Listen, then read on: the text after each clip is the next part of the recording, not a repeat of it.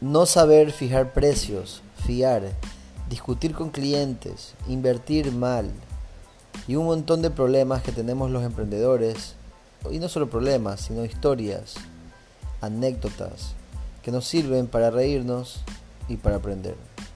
Cada semana en este podcast de emprendimiento te contaré algunas que me han sucedido y si te sientes identificado o identificada, pues chévere.